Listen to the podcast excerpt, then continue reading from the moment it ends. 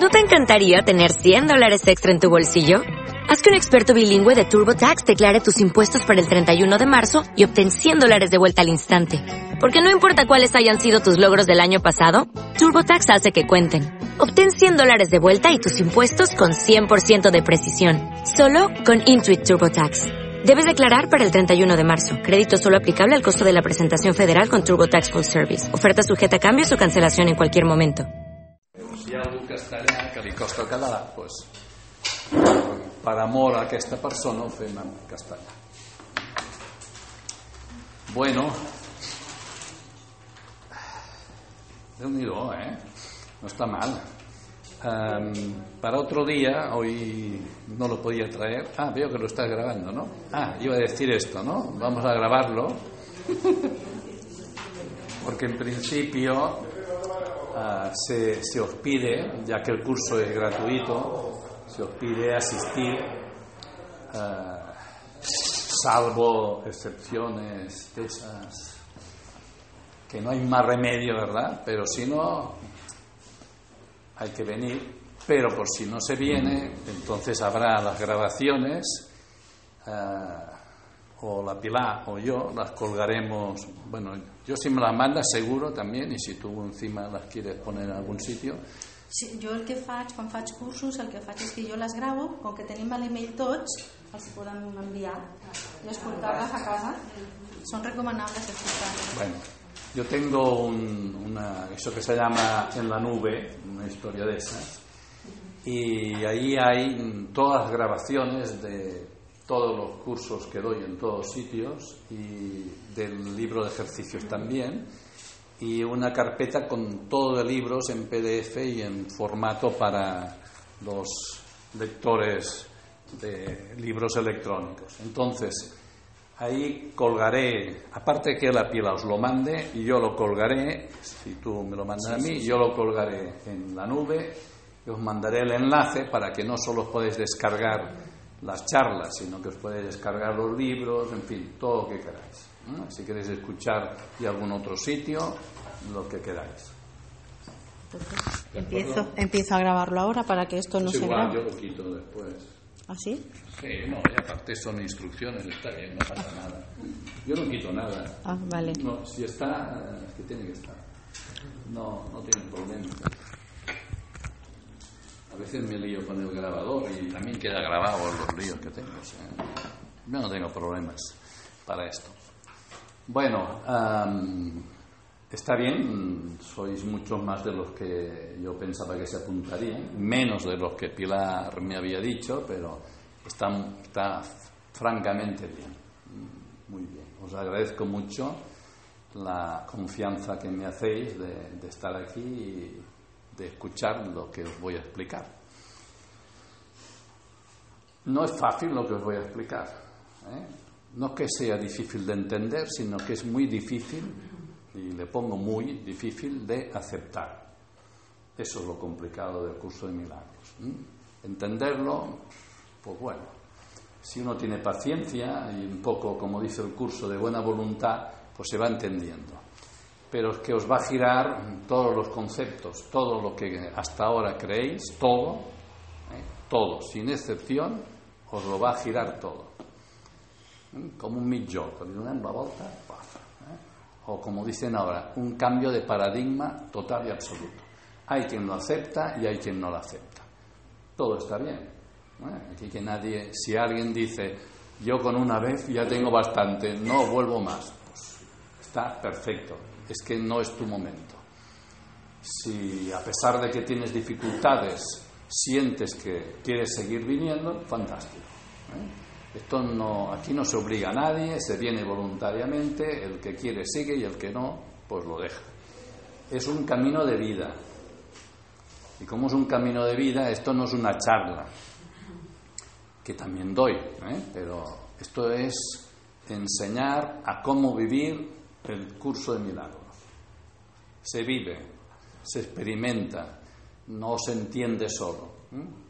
No es un tema de entender, es un tema de vivir.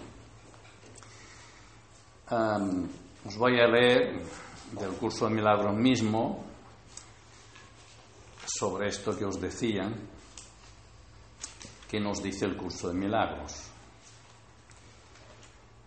Dice, este no es un curso de especulación filosófica. O sea, aquí no venimos a hacer filosofía y a discutir si estamos de acuerdo o no con la filosofía. El curso de milagros mm, no se discute. O se acepta o no se acepta. Si lo aceptas, bien. Y si no lo aceptas, pues lo dejas. No hay más pero no, no venimos a ver si nos gusta, si estamos de acuerdo y si no estamos, oye, esto no podría decir otra cosa, pues no, dice lo que dice y no se puede cambiar. Dice, ni está interesado en una terminología precisa, se orienta únicamente hacia la expiación, que ya veremos de qué va, que es lo mismo que la corrección de la percepción. El medio de la expiación es el perdón y la estructura de la conciencia individual, lo que nosotros entendemos como nuestra conciencia, ¿eh? que incluye lo que pensamos que somos, eh, cuando decimos es que yo soy como soy, mi personalidad, mis creencias, eh, mis programas, mis todos, lo que yo pienso que soy, eso es la conciencia individual, es esencialmente irrelevante, no interesa para nada tu personalidad, ni la mía, ni nada de eso. Es igual. Eso, el curso prescinde de eso. Es esencialmente puesto que es un concepto que representa el error original o pecado original. Veréis también, y os va a sorprender quizás los que no conocéis el curso, a propósito no os he preguntado, ¿alguien conoce el curso? Vale. Y lo habéis no solo conocer, lo habéis trabajado o, simplemente os suena un poquito. ¿Os suena? ¿Y quién has leído?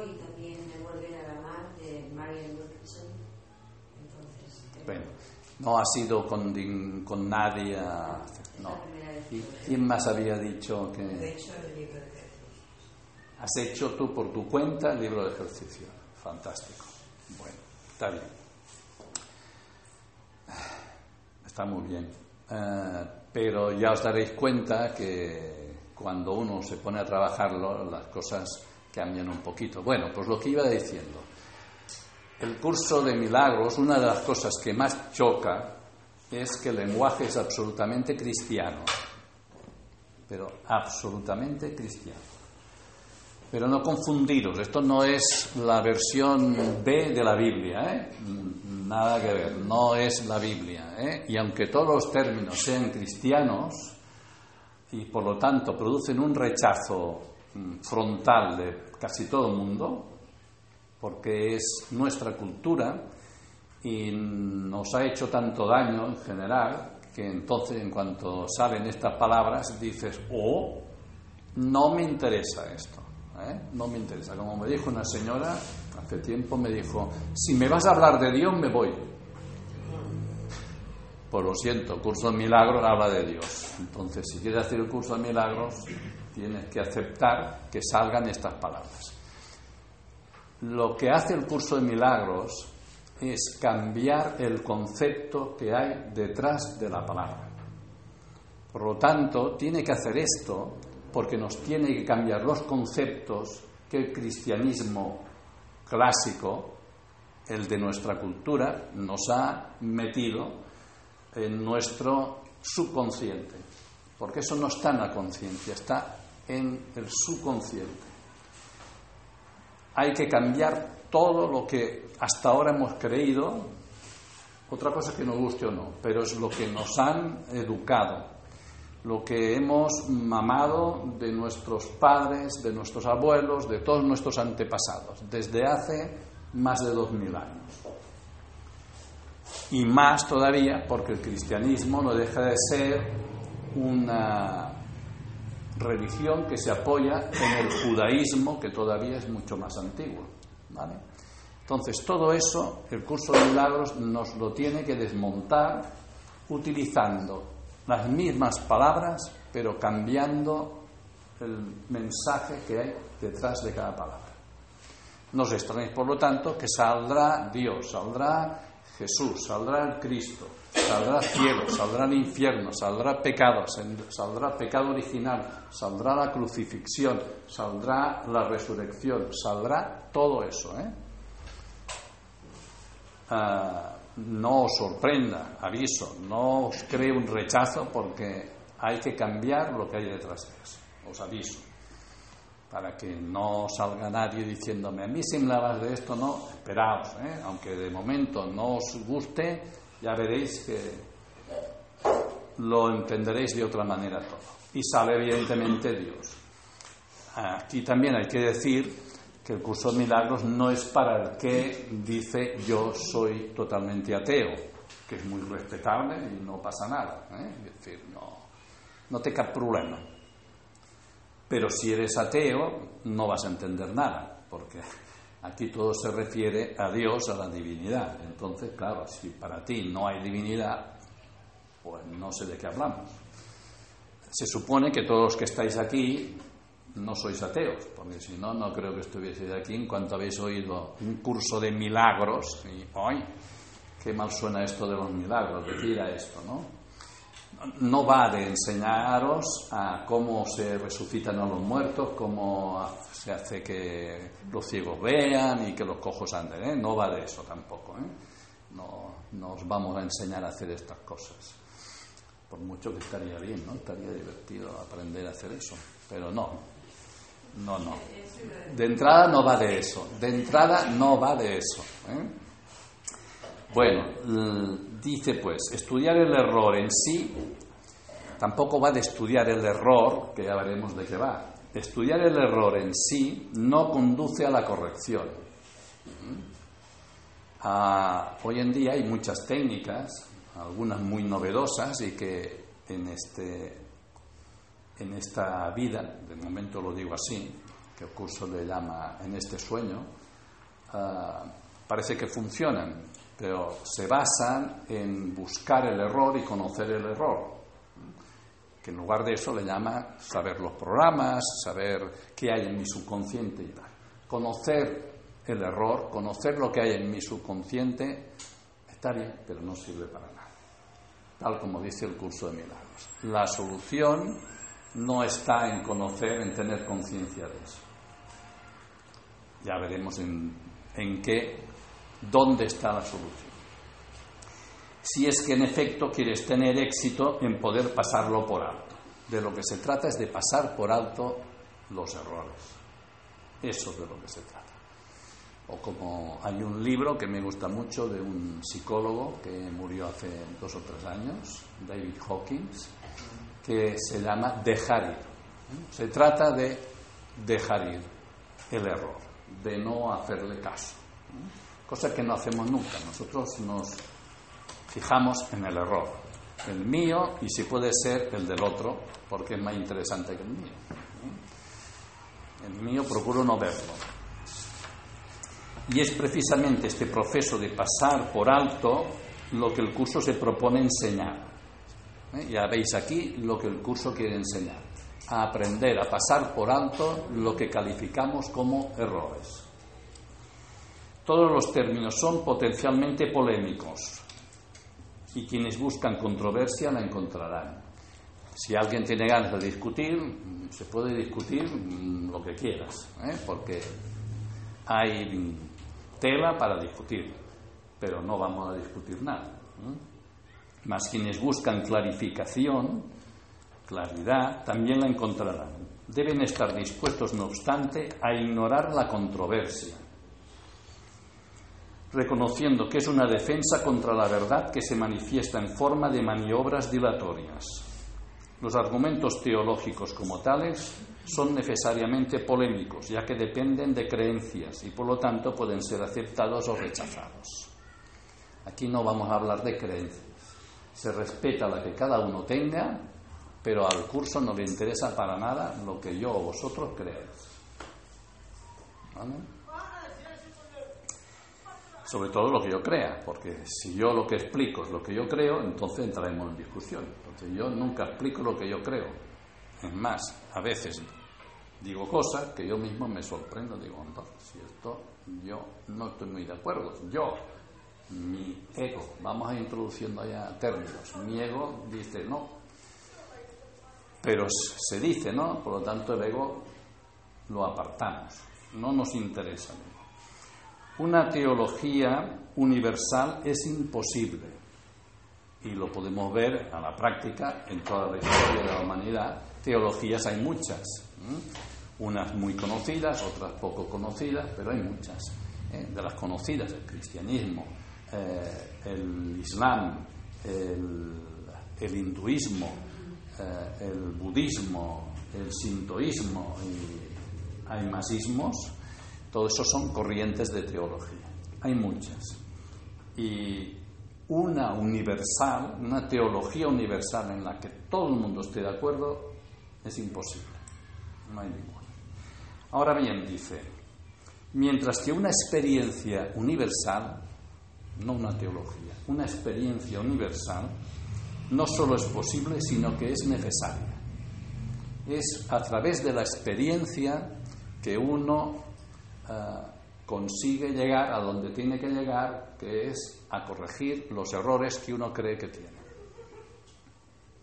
Ahí cualquier teología te puede servir.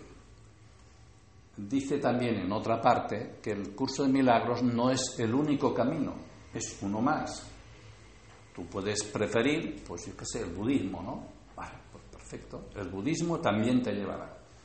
¿Prefieres ser hinduista? Pues sigue el hinduismo, también te llevará. Ahora bien, dice, el curso de milagros es el camino más rápido de todos, porque te va a cortar miles de años de tiempo, cosa que no van a hacer los otros caminos. Y ahí iremos viendo cómo. ¿eh? te va a cortar, pero es a través de la experimentación. Alcanzar esa experiencia es lo que el curso se propone. Solo cuando ésta se alcanza es posible la consistencia, porque solo entonces se acaba la incertidumbre. Este curso opera dentro del marco de referencia del ego,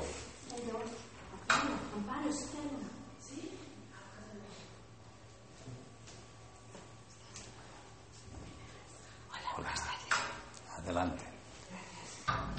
Este curso opera, y esto sí que es muy importante, ¿eh?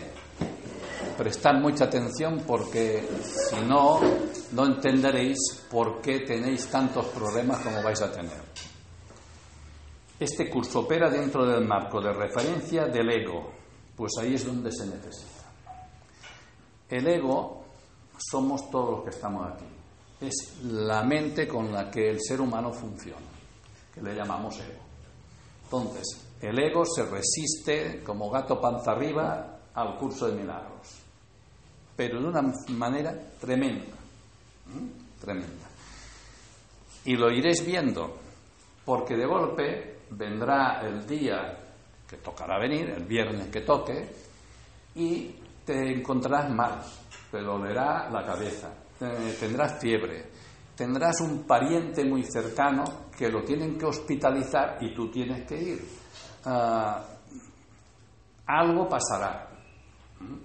Siempre. Ah, no os lo digo por decir. Yo llevo ya mucho tiempo y lo he ido viviendo. ¿eh? Lo he ido viviendo. Está continuamente pasando cosas de estas. Continuamente. Hoy mismo me han llamado una persona que, que viene siempre, me ha dicho, no podré venir mañana. Mañana tenemos curso ahí en Navarra, cerca de Manresa. No podré venir porque me ha surgido y tal. yo no digo nada.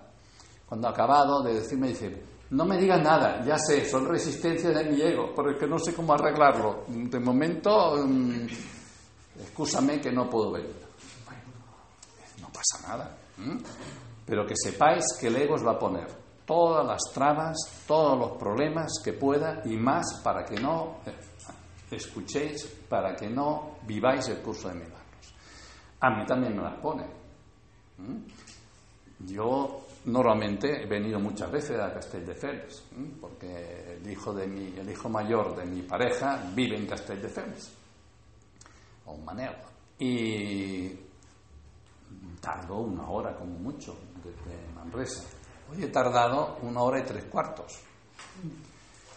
Un camión trailer tremendo, ah, en la A2, en la autovía, se ha atravesado, se ha cargado la mediana de cemento y se ha puesto medio camión en un lado y medio en el otro, con lo cual había unas colas en cada lado de mucho cuidado, una cosa tremenda. Después, como ya iba, eso he salido muy pronto, a las cinco y media, porque ya me he imaginado que tendría, siendo viernes, problemas. Pues fijaos que he llegado, he llegado, aparcaba a las siete y he llegado a las siete y poquito, ¿no? Y he tenido que ir a aparcar, pues zona azul, pagando y tal, que me es igual, pero ¿qué quiere decir eso? Resistencias. Yo vengo encantado a la vida, ¿eh? Vengo encantado, pero mi ego no. No, mi ego no, porque es más personas que van a saber de qué va esto y que si quieren lo podrán vivir. Luego, más egos que se creen separados, que van a ser zurrados, atacados, cambiados, deshechos, porque el curso de milagros se trata de deshacer el ego, hasta que no haya ego. Evidentemente al ego no le gusta para nada eso, con lo cual mm, impide con todo lo que puede y tal. Pero es que el ego soy yo. Bueno, iremos entendiendo esto despacito. Dice también más abajo, el ego exigirá muchas respuestas que este curso no provee. El curso no reconoce como preguntas aquellas que solo tienen la apariencia de preguntas, pero que son imposibles de contestar. El ego preguntará, ¿cómo sucedió lo imposible? Porque el curso habla de que pasó algo que es imposible que haya pasado.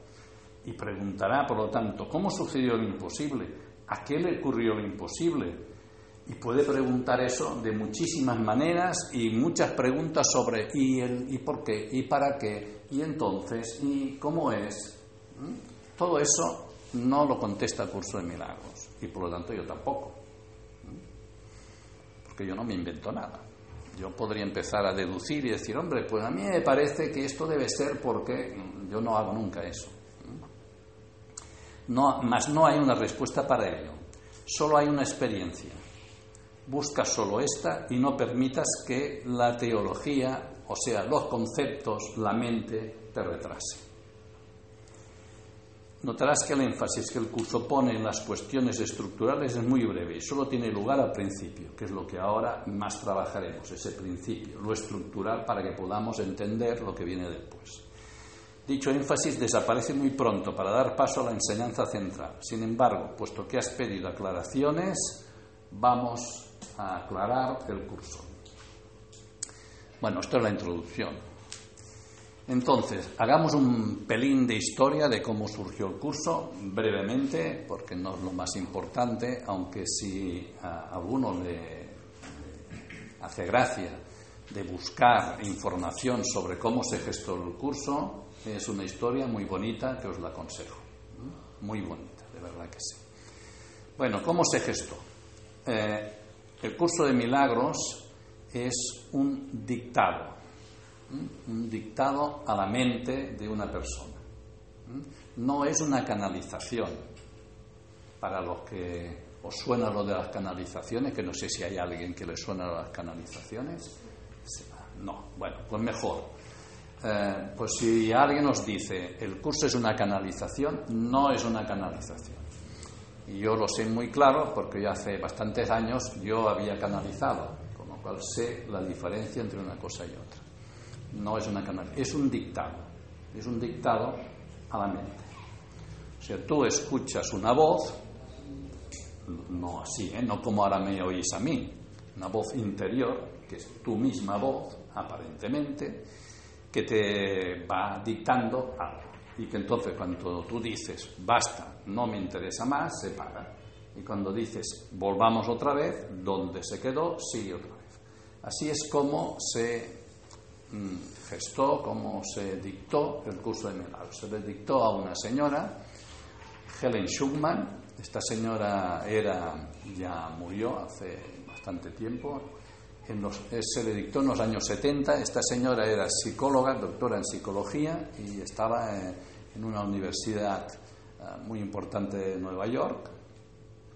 no sé si era Sinaí o alguno de estos sitios y estaba en un departamento, eh, en la cátedra de psicología, donde, eh, aparte ella de hacer terapias, eh, hacían estudios doctorales sobre temas psicológicos junto con otro, un señor que se llamaba Bill Tedford, que también ya murió, que era su jefe, pero bueno, trabajaban de conjunto los dos y se peleaban cada día 200 veces, como es normal.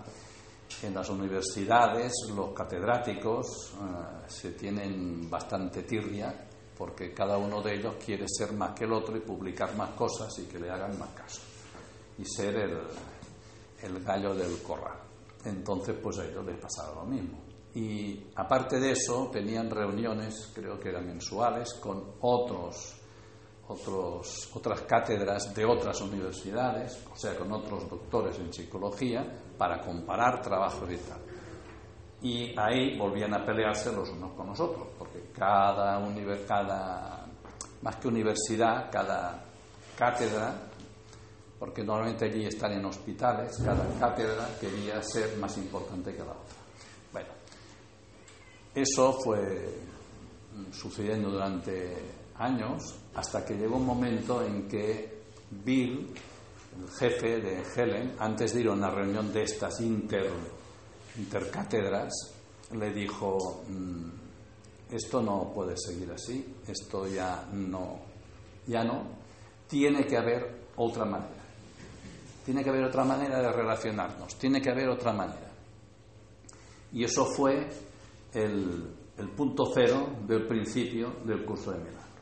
Al aceptar que tenía que haber otra manera, y Helen le dijo por primera vez, estoy de acuerdo contigo, es verdad, tiene que haber otra manera, porque nunca habían estado de acuerdo.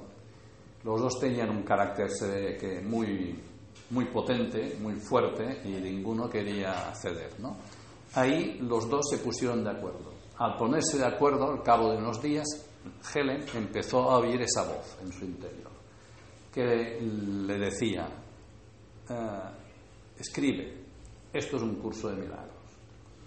Y claro, pues imaginad que eso pasa a uno de vosotros de vosotras. Lo primero que hizo, en cuanto vio a Bill, es decirle, me estoy volviendo loca me tienes que mm, pasar un test, no sé, mm, yo te explico lo que me pasa y si hace falta me encierras porque estoy, diríamos aquí, como una cabra. Estoy preocupadísima. ¿Qué te pasa? Pues mira, que oigo una voz que me dice, escribe, esto es un curso de milagros. Y claro, esto, esto ya quiere decir que estoy un poco, soy esquizofrénica, paranoica y todo lo que y curiosamente, el señor Bill, que en otras ocasiones le hubiese dicho, pues sí, mm, te vamos a encerrar, le dijo, ¿y por qué no escuchas esa voz? Y los dos juntos, cosa que no habían hecho nunca, valoramos qué es lo que te dice la voz y sabremos si vale la pena, o sea, es algo que tú te estás inventando y por lo tanto estás demente, o es algo que tú desconoces es bueno y es una buena enseñanza y veremos de qué va. Y así lo hizo ella y empezó a, mediante taquigrafía a tomar notas de lo que se le iba dictando. Y el Bill, ah, por la mañana, cuando ella le traía las notas, lo pasaba a máquina y así entre los dos durante bastantes años fueron ah, gestando el curso de milagros hasta el final de todo. Curso de Milagros se compone de tres libros, aunque estén en un solo volumen, pero son tres libros, el libro de texto, el libro de ejercicios y el libro del maestro. Los, los tres son esenciales y hay que hacerlos todos. Pero es evidente que lo normal es que se empiece por el libro de texto. Porque como dice también el, el propio curso de milagros, dice empezar, por ejemplo, como tú empezaste por los ejercicios. Ah, tú me has dicho el libro de ejercicio. Porque para mí es lo más importante del curso, hacer los ejercicios. Sí. El libro de ejercicios es básico porque si no ejercitas no, sirve nada la teoría. Pero sin la teoría los ejercicios tampoco te sirven de nada. Está bien. Son los dos, sí. Y después hay el libro del maestro que, mm, aunque muchísimas personas mm, no se lo miran, es tan importante como los otros. De verdad que sí. Porque es el que te da unas directrices prácticas sobre cómo vivir ese curso de milagros. Eh, te habla de las virtudes que tienes que ir desarrollando, confianza, paciencia, eh, todas esas virtudes sin las cuales no puedes hacer el curso de milagros. El curso de milagros desarrolla la confianza y la paciencia más otras cosas. Bueno, aparte, después se le dictó un anexo que es muy bonito, muy precioso, eh, el canto de la oración y el libro de psicología, que van en un anexo, pero eso hay que dejarlo para cuando uno ya lleva mucho tiempo en el curso de milagro. Muy bien, pues vamos a, ahí está la historia.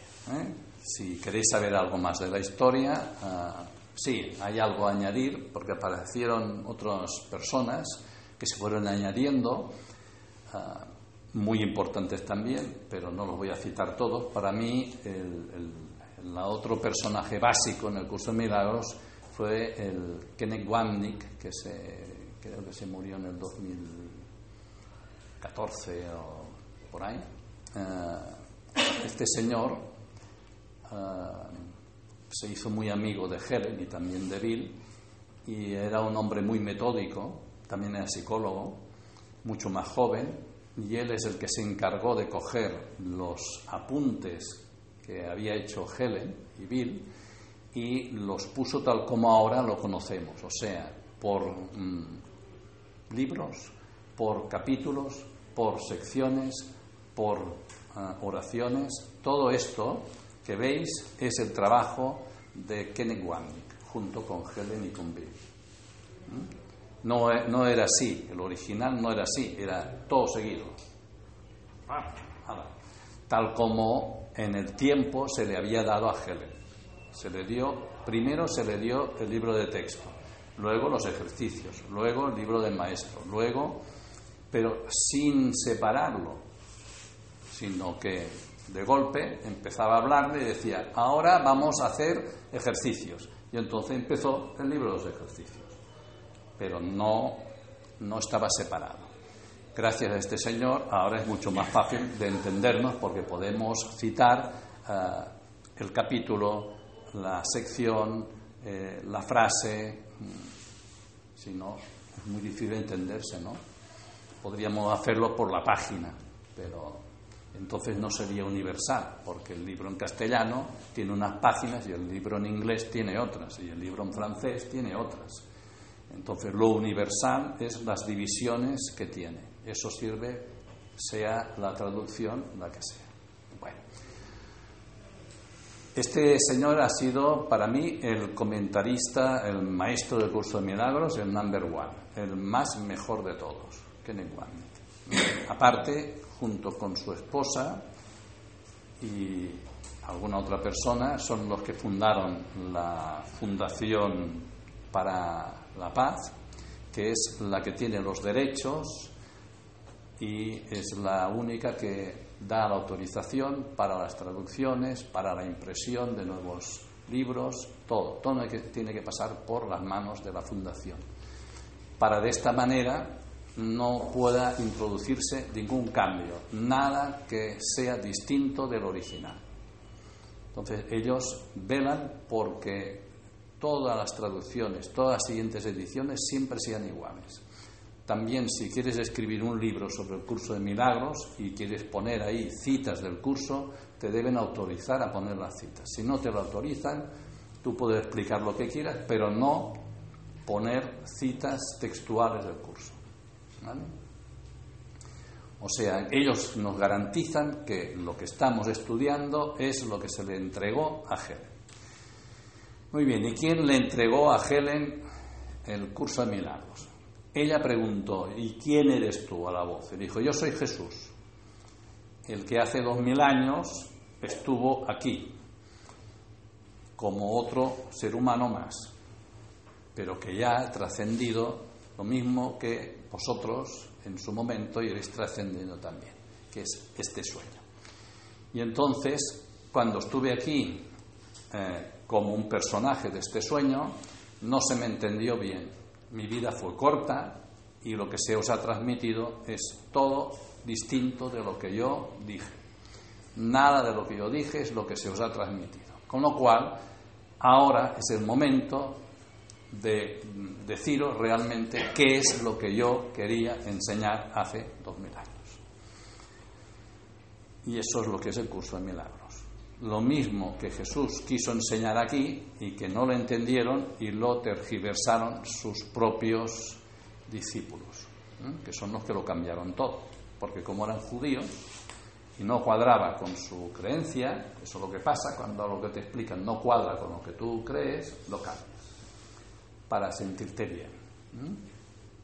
Dices, no, aquí dijo esto, pero seguramente lo que quería decir era esto otro. Plan, cambiado. Y así lo fueron cambiando todo. Y ya mm, solo faltó después cuando ya la iglesia cristiana se unió al poder mm, político con el Constantino y entonces ya fue la debacle final eso. Bueno, entonces Jesús. Y ella le dijo, ¿y por qué yo? Entonces, ¿por qué Helen? Y le, porque Helen le dijo, yo soy atea. Helen era atea, de familia judía, pero ella pasaba del judaísmo. Además le dijo, aunque, aparte de que yo sea atea, según mi tradición, Jesús es un mito, no el judaísmo no cree en Jesús, todavía está esperando al famoso Mesías, con lo cual, ¿a mí qué me cuentas? de quién dices que eres. Yo paso de ti y paso de cualquier cosa que me puedas decir porque yo no tengo ningún interés ni en Dios ni en nada de eso.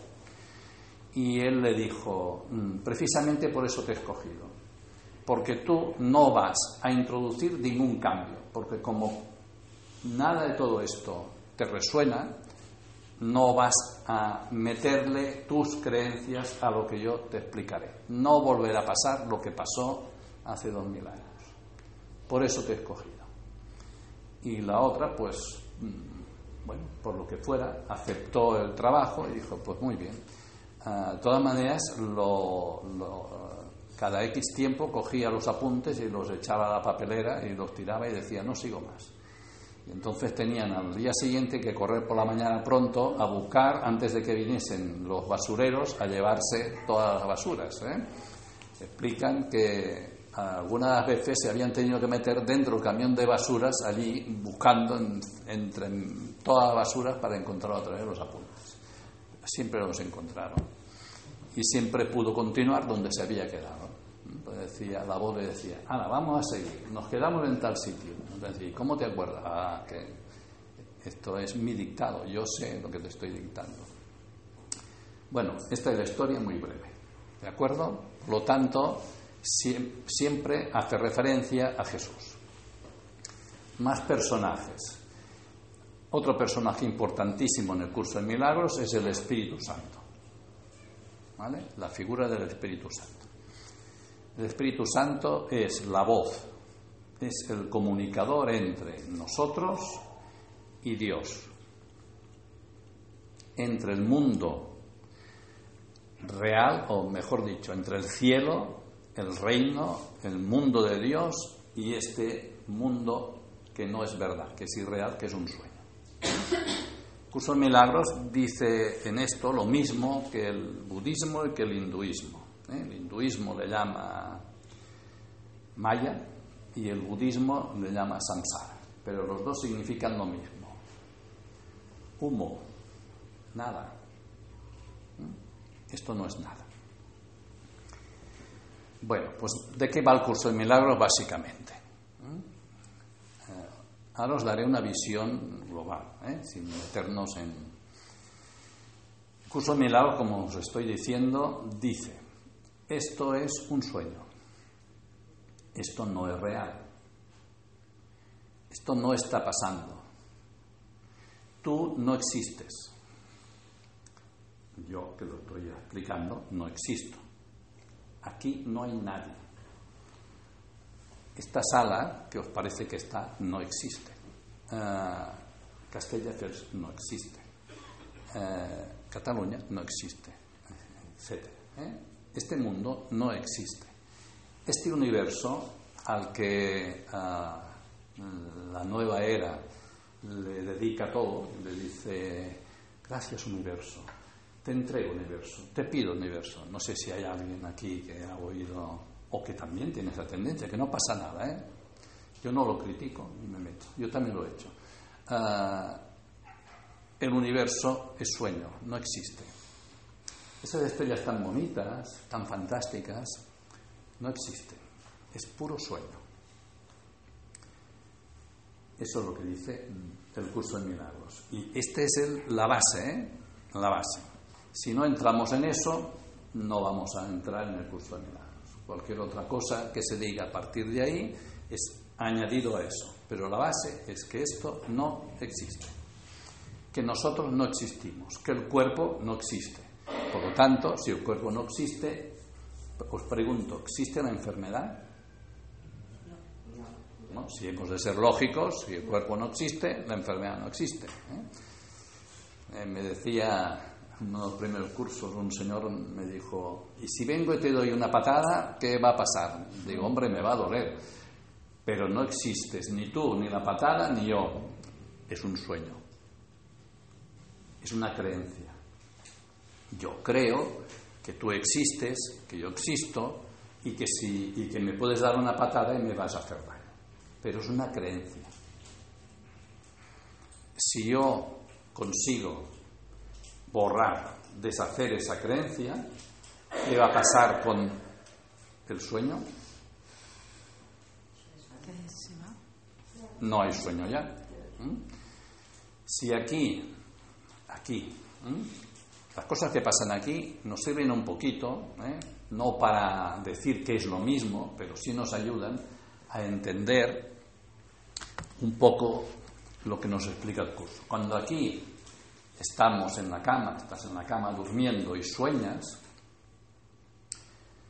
y muchas veces te ves a ti dentro del sueño y ves otros personajes y pasan cosas, cosas que a veces te gustan, cosas que no te gustan, cosas terroríficas, depende del sueño. Entonces, eh, mientras estás en el sueño, tú crees firmemente en el sueño, de tal manera que si es un sueño muy terrible, llegarás a sudar, tendrás palpitaciones, llorarás, si, el sueño vale que llores, uh, gritarás. Sí, le das, ¿verdad que le das realidad? Para ti, ese sueño en ese momento es sumamente real. Y vamos a suponer que fuese posible no lo es, pero que fuese posible que alguien que te ve, que está soñando, que lo pasas mal, fuese capaz de entrar en tu sueño y de decirte, eh, que no es verdad nada de esto, que es un sueño, tú estás realmente durmiendo en tu cama fantásticamente bien, no pasa nada, es un sueño, mejor sales del sueño y te despiertas, ¿no? En lugar de pasarlo mal. Cuando estás dentro del sueño, ¿qué le dirías a ese personaje que ha conseguido decirte eso? Sí, anda ya que esto es un sueño, pero si lo estoy pasando mal, imagina que te estás ahogando, me estoy ahogando, no, que es un sueño, que no te está pasando, ¡ah, que me ahogo! ¡Qué horror, me estoy ahogando! Mentira lo que me dices, no me lo puedo creer. Hasta que hace ¡plop! el sueño, porque decides que se acabó ya eso, por eso lo decides tú. Dejas de creer en ese sueño y te encuentras jadeante, sudando en la cama. ¡Ah, ah, ah! ¡Qué mal son! ¡Qué mal! ¡Hoy qué, sueño más tremendo que he tenido! Y entonces dije, pues sí. Si hubiese pasado eso de que hubiese entrado alguien a decírtelo y ese personaje que había entrado estuviese fuera también, le dirías, ¿cuánta razón tenías? Pero no me he enterado.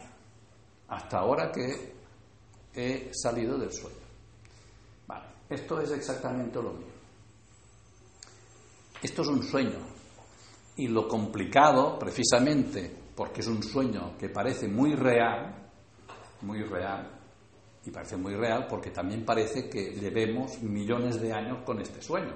Con lo cual, imaginaos lo agarrados que estamos al sueño este. Y nos dicen, esto es un sueño, por dentro vas diciendo, vaya rollo, anda ya, ah, no me lo puedo creer. ¿eh? Ah, hoy he venido, pero ya no vengo más. A mí que me cuenten historias de estas, pues será que no. sí, porque es normal que uno reaccione así. Yo, yo lo entiendo. Yo he reaccionado así, no porque me han explicado, pero sí cuando empecé a leerlo dije, anda ya con el libro este, ¡pum! A la porra, ¿no? Hay quien lo ha hecho todavía peor. Se lo ha leído, le ha cogido un ataque de nervios y lo ha tirado a la basura. Después se lo ha vuelto a comprar, porque dice, cuando ya empieza el curso, nunca más lo dejas. Puedes pasar periodos muy largos en que parece que lo has dejado, pero el curso va detrás tuyo. No te deja nunca. Aparte, el curso no entiende de reencarnaciones como nosotros, ni de vidas ni nada. Le da igual si es en esta vida que en la siguiente o en la otra. Es igual. Para el curso todo es un sueño. Luego, no hay vidas. Le, le importa nada eso. Si no en este sueño, te lo encontrarás en el que viene. Y si no en el que viene, en el otro. Pero tarde o temprano el curso volverá a aparecer en tu vida. Y aparecerá con mucha más fuerza que cuando lo dejaste. Porque también tú estarás más a punto para recibir el curso. El curso, dicho entre paréntesis, él mismo dice, este es un curso en estos tiempos para muy poca gente que nadie se sienta mal si no siente que el curso sea para él. Eso es lo normal. Hay muchas personas que lo escuchan, que les resuena, pero que dicen, todavía no es para mí. Vale, pues fantástico. No, es ninguna obligación ¿eh? hacer el curso, no pasa nada. Como es un sueño, ¿qué más da que ahora te encuentres con el curso y te interese o que ahora no te interese? Ya te acabará interesando, ya ya llegará tu momento. Es igual, es un sueño. Esto, por lo tanto, es un sueño. Fijaos también que hoy en día hay, hay, elementos dentro del sueño que nos ayudan a ver que es un sueño. Aunque son sueños, ¿eh? Pero, ¿qué ha pasado, por ejemplo, con la física? ¿Mm? La física. La física, la, clásica, la que aún mucha gente sigue, la que se enseña todavía en las escuelas, es la física que decimos de Newton, ¿no? La de me cae la manzana, oh, hay gravedad y tal, ¿no? La distancia, eh, el espacio, el tiempo, todo es lineal y tal, ¿no? Pero ahora, desde hace unos años, la física ha hecho una revolución tremenda sobre eso y ha aparecido lo que llamamos la física cuántica. Y la física cuántica lo ha puesto todo para arriba. La física cuántica se ha dado cuenta, a través de experimentos muchísimos que se han hecho, de que esto no es real. Ahora ya no lo digo como curso de milagros, como física cuántica, nada de esto es real. Eso ya lo dice la física. Esto, según la física, es pura energía y nada más que energía. Todo es energía. Y el mundo ah, físico, este mundo de materia, no existe. Es la mente del observador, que soy yo, que eres tú, al observar esa energía, le da una forma. Y entonces tenemos las formas. ¿Y por qué pasa eso? Pasa porque llevamos tantos años atrás ¿eh? haciendo las mismas proyecciones que parece que todo sea igual, ¿no? Proyectamos un cuerpo, tal, ¿no? Y claro, también dirás, ¿y cómo puede decir la física cuántica que todo es energía y que soy yo, el observador, quien le doy forma a esa energía? Si todos damos la misma forma, todos vemos cuerpos, todos vemos las estrellas, todos vemos lo mismo. ¿Cómo puede ser eso? ¿Cuántas mentes hay? Y aquí seguimos avanzando con física cuántica y con curso de milagros. ¿Cuántas mentes creéis que hay? ¿Cuántos observadores hay? ¿Quién ha dicho algo que no me he enterado? Pero yo. Sí. Eso es lo que creemos. Pero como muy bien dice ella, solo hay una mente. Una. Una mente holográfica. ¿Qué quiere decir holográfico? No vamos a entrar en el término porque es complicado, pero simplemente quiere decir que es una, una mente que cualquier parte que se crea dividida, esa mente contiene el todo y el todo contiene todas las partes. Con lo cual realmente lo que hay es una unidad. Una unidad que puede creer que está dividida, pero que realmente no está dividida. ¿Mm? Entonces, cada uno de nosotros contenemos, nuestra mente es la totalidad de la mente. Lo que ocurre es que creemos que no, que somos un trocito. Eh, otra comparación, si nos toman una célula de nuestro cuerpo, que sueño, pero bueno, no sueño parece real, si toman una célula, con esa célula consiguen, ¿qué consiguen? Hacer otro igual que yo. ¿eh? Clonarme.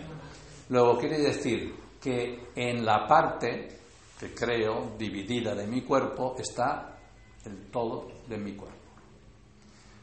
La mente es exactamente lo mismo. En esa mente pequeña que creo que es mi mente, no es mi mente, es la mente. Y entonces, como solo hay una mente, por eso todo lo vemos igual todos, en cuanto al mundo de las formas. Lo único que, como nos creemos divididos, lo que sí hemos proyectado son personalidades distintas. Porque sin eso no creeríamos en la división. Igual que las células, decimos que hay muchas células porque nos parece que hay muchas células divididas, pero no es verdad, hay una unidad, que es el cuerpo entero.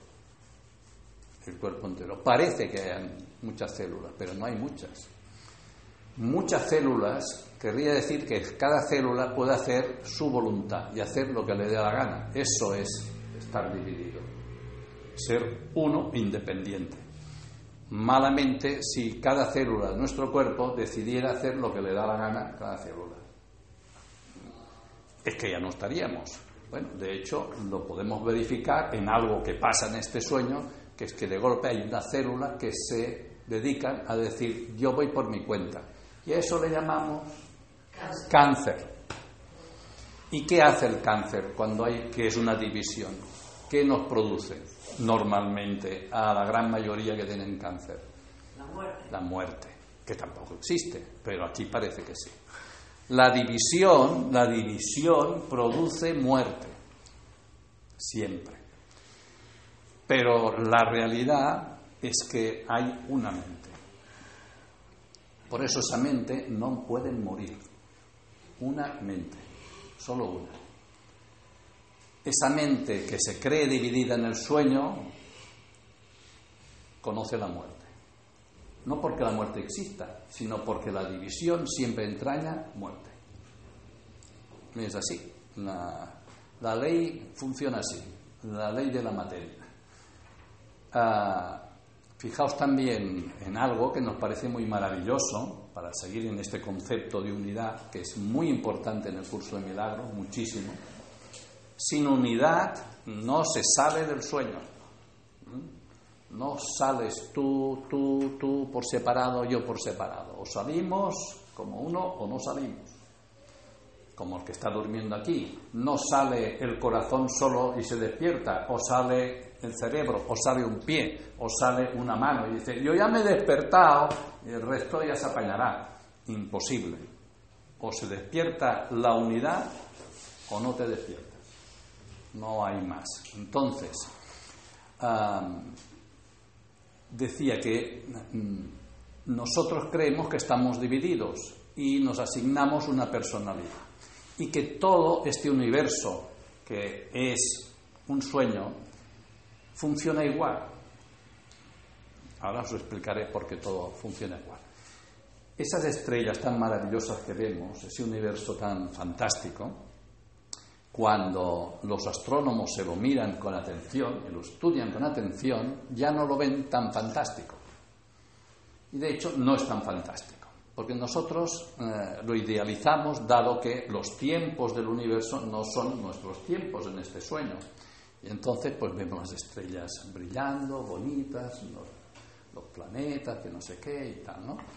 ¿Qué ve el astrónomo? El astrónomo ve una estrella que ha explotado, ¡buap! y cuando ha explotado se ha cargado si tenía planetas cerca y todo lo que ha pillado. Muerte. Después ve polvo de estrellas que de golpe dice, uy, se está formando una estrella. Ve otra vez principio. Ve una galaxia cómo se come a otra galaxia y la destruye, la engulle y desaparece. Ha muerto la galaxia. ¿Y cómo se construyen nuevas galaxias? es un continuo destrucción, muerte. De bonito, nada. Es lo mismo que aquí, lo mismo, es el mismo reflejo. Solo que no nos gusta de enterarnos, porque nos quita la ilusión de que es tan precioso el universo, ¿no? Pues a ese universo que le dedicamos tantas cosas, pues es lo mismo que aquí. Es un universo que muere continuamente porque hay destrucción, porque hay lo vemos con división. Hay una estrella por aquí, hay otra por allí que se cree distinta a esta, hay una galaxia y otra distinta y hay división, porque eso es lo que forma parte del sueño. Este sueño es un sueño de división. Y por lo tanto, si hay división, hay lucha, hay enfrentamiento, hay confrontación y esto lleva a la destrucción, que le llamamos muerte. Y al nacimiento que le llamamos vida, aunque no es vida, porque es una vida condenada a esa muerte que sabemos que seguro va a llegar, aunque no la queramos ver, va a llegar aquí. Ahora bien, ¿dónde está todo eso? Si este mundo de las formas es un sueño y por lo tanto no existe, ¿dónde está esto? En una mente la que la física cuántica llama el observador, aunque no es la misma mente del curso de milagros, pero bueno, se parece un poco. ¿Cómo se llama esa única mente que está soñando esto en el curso de milagros? Se llama el Hijo de Dios. El Hijo de Dios. Cuidado con ese concepto porque hay que clarificar que este Hijo de Dios no es el Hijo de Dios de los Evangelios.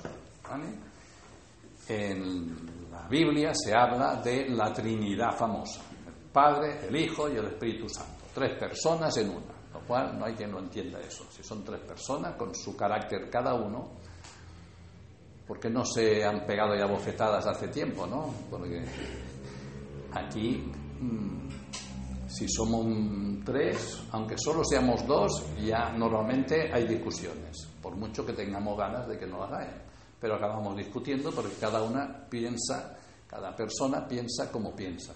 Entonces, si Dios fuese tres personas, cada una pensaría lo que piensa y acabarían, porque ya faría temps que uno o el otro se había comido al otro. No quedarían las tres. ¿eh? Habría un ganador. Y eso no es Dios, evidentemente. Por definición, esto no puede ser Dios. Con lo cual, ese Hijo de Dios tiene que ser forzosamente lo mismo que Dios. Seguidme este razonamiento que con lo que os he explicado os debería parecer lógico. En Dios no puede haber división. Solo puede haber lo que llaman curso de milagros unicidad, que quiere decir el concepto de unidad. ¿Mm? ¿Por qué no puede haber división? ¿Qué pasa si hay división? Hay destrucción, la división siempre lleva destrucción y por lo tanto ya no habría Dios. Luego, para que Dios sea eterno, como así lo definimos, para ser eterno tiene que ser uno y no puede haber ninguna división en él. Luego, cuando hablamos del Hijo de Dios, no estamos hablando de algo aparte de Dios, que está allí junto con Dios, eh, jugando a cartas o a lo que queráis. No, el Hijo de Dios es Dios.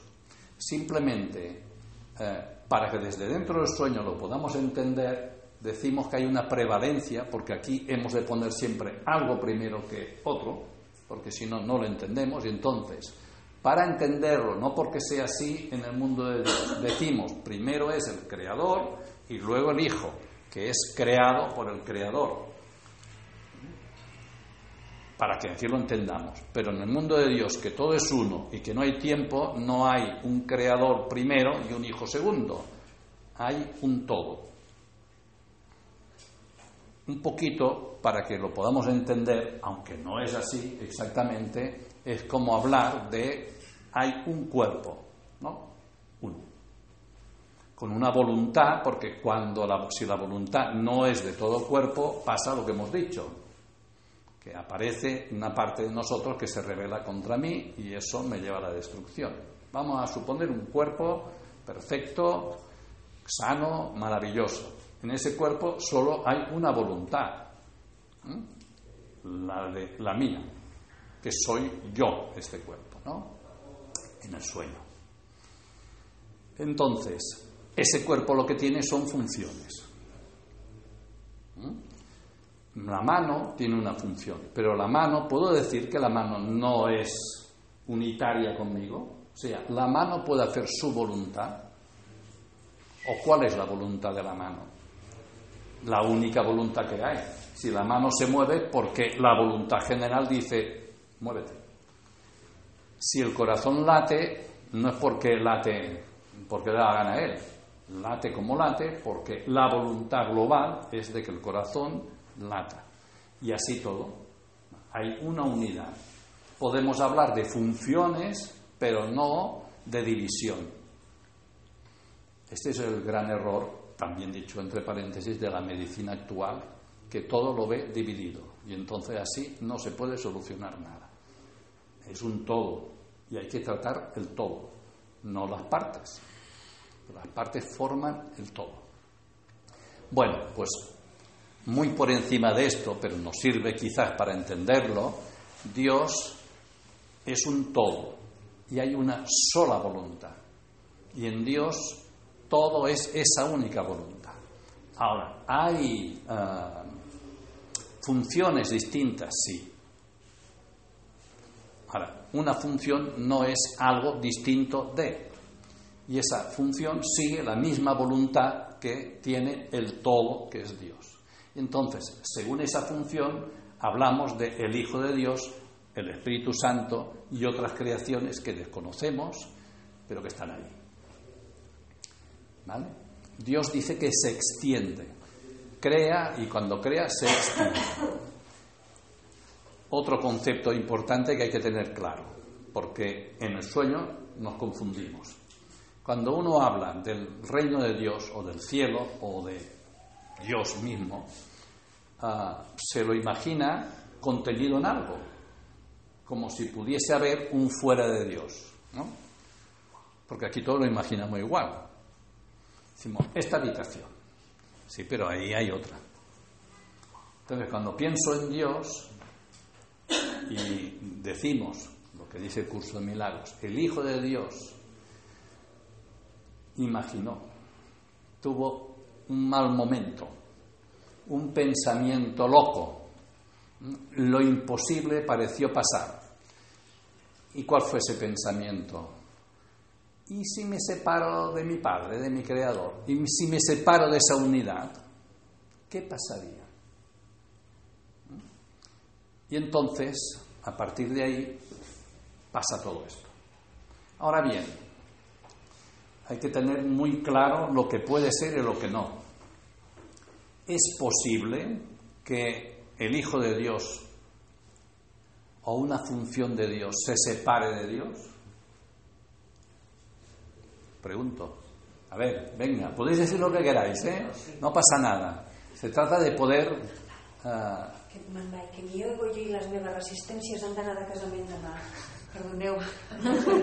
Pues sí. Uh, estábamos diciendo que uh, si es posible que ese Hijo de Dios pueda separarse de Dios, de su Creador. Podéis decir lo que queráis, ¿eh? después lo razonamos. Mm, la respuesta correcta ¿eh? es no, no puede, no puede porque eh, Dios lo es todo. Dios es el continente de todo y el contenido de todo. Y fuera de Dios no puede haber nada. Porque si hubiese algo fuera de Dios, ya no estamos hablando de Dios. Y además, si Dios es lo que lo sostiene todo, porque se define a Dios como el dador de vida, si yo salgo de Dios, si eso fuese posible, ¿qué me pasa? Desaparezco. Si Dios no me está pensando, se acabó. Porque Dios es espíritu que piensa, es una mente. Vale, entonces, ¿era posible para el Hijo de Dios poder salir de su Creador? No. Luego, nosotros que somos eh, la figura de ese Hijo de Dios en el sueño, nunca hemos podido salir de Dios. O sea, ¿dónde realmente, dónde realmente estamos? Como el que sueña aquí y sueña que está en el sueño, ¿dónde realmente está? En la cama. ¿Dónde realmente estamos? En Dios.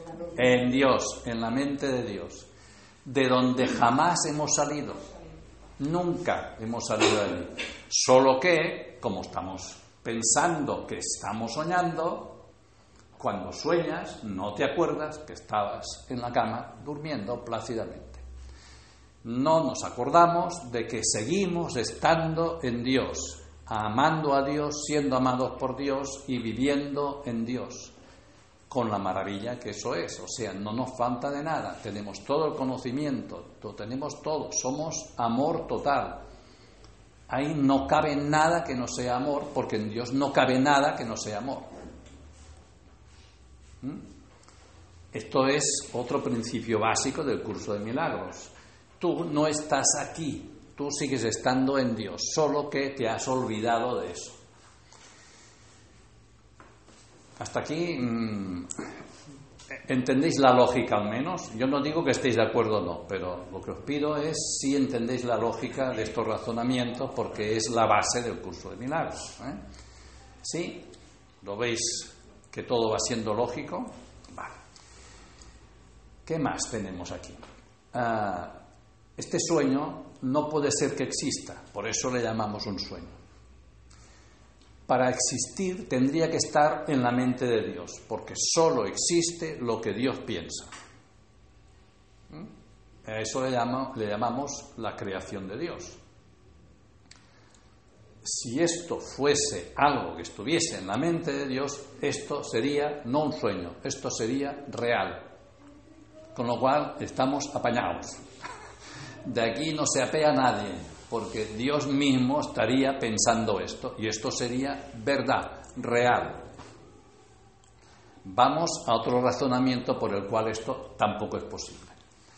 Si definimos a Dios como amor, es que no puede ser otra cosa, sino ya no es Dios, definimos a Dios como inocencia total, definimos a Dios como alegría, definimos a Dios eh, con todas estas cualidades, esa es su esencia, no podemos entender que en Dios, que es amor, pueda haber lo que hay aquí.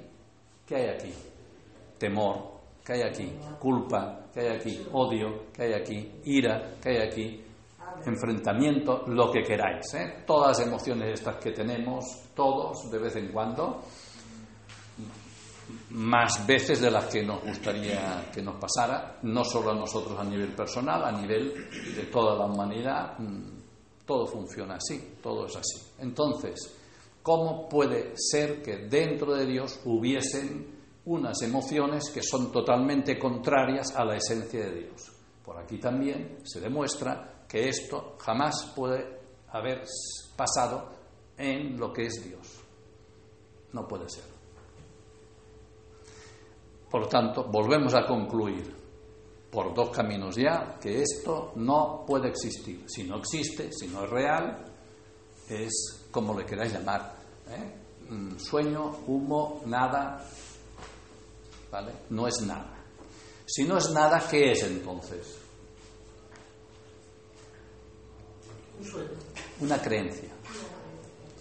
Es algo que sucede en la mente. La mente del Hijo de Dios realmente no ha producido el sueño. Ha creído, ha creído, que es muy distinto, que podía separarse de su creador y entonces, si creo eso, pasaría esto. Luego, ¿qué tengo yo que deshacer? ¿O qué es lo que me ayuda a deshacer el curso de milagros? ¿El sueño en sí o la creencia en el sueño? La creencia. Por lo tanto, el curso de milagros trabaja sobre tu mente, sobre la mente, no sobre el sueño. Porque trabajar sobre un sueño mm, es una tontería, porque si es un sueño, no, va, pues no existe. Y lo que no existe, mm, no puedes hacer nada sobre eso. Sobre la creencia, sí. Y entonces lo que tienes que hacer es dejar de creer lo que en un momento pareció que creías. Claro, eso no es fácil. Pero eso es lo que pretende el curso de milagros. Entonces, el curso de milagros te lleva a un estado en el que este sueño, primero, se convierte en un sueño feliz, en un que llama, lo define así, que nos va a llevar a un sueño feliz, a un sueño de alegría, a un sueño de paz, para que después, cuando ya estemos en ese estado, podamos despertarnos. Podamos decir, ya no me creo nada de esto, que sería el equivalente a despertarse. Y entonces se acaba el sueño. Pero es en dos fases. En dos fases. Primera fase, este sueño tan terrible, tan contrario a lo que es la esencia de Dios, tiene que ser un reflejo de lo que realmente es Dios y por lo tanto el Hijo de Dios. No puede ser de otra manera. Cuando ya es ese reflejo y es un sueño en el que ya hay paz y hay unidad, me siento uno con todo el mundo, ya no siento la separación, no me creo para nada lo que estos ojos que no existen me dicen, sino que yo sé que solo somos uno, cuando eso lo vivo, ya sé que ahora no podemos entender qué quiere decir vivir eso, pero se llega a ese momento en el que te sientes uno con todo, con toda humanidad. En ese momento puedes despertar. ¿Cuándo despertarás? Cuando tú creas que ya es tu momento para despertar. O girar de otra manera, cuando entiendas que tu labor a realizar en este sueño se ha acabado. Porque aunque sea un sueño, este sueño se lo contempla también desde un aspecto positivo.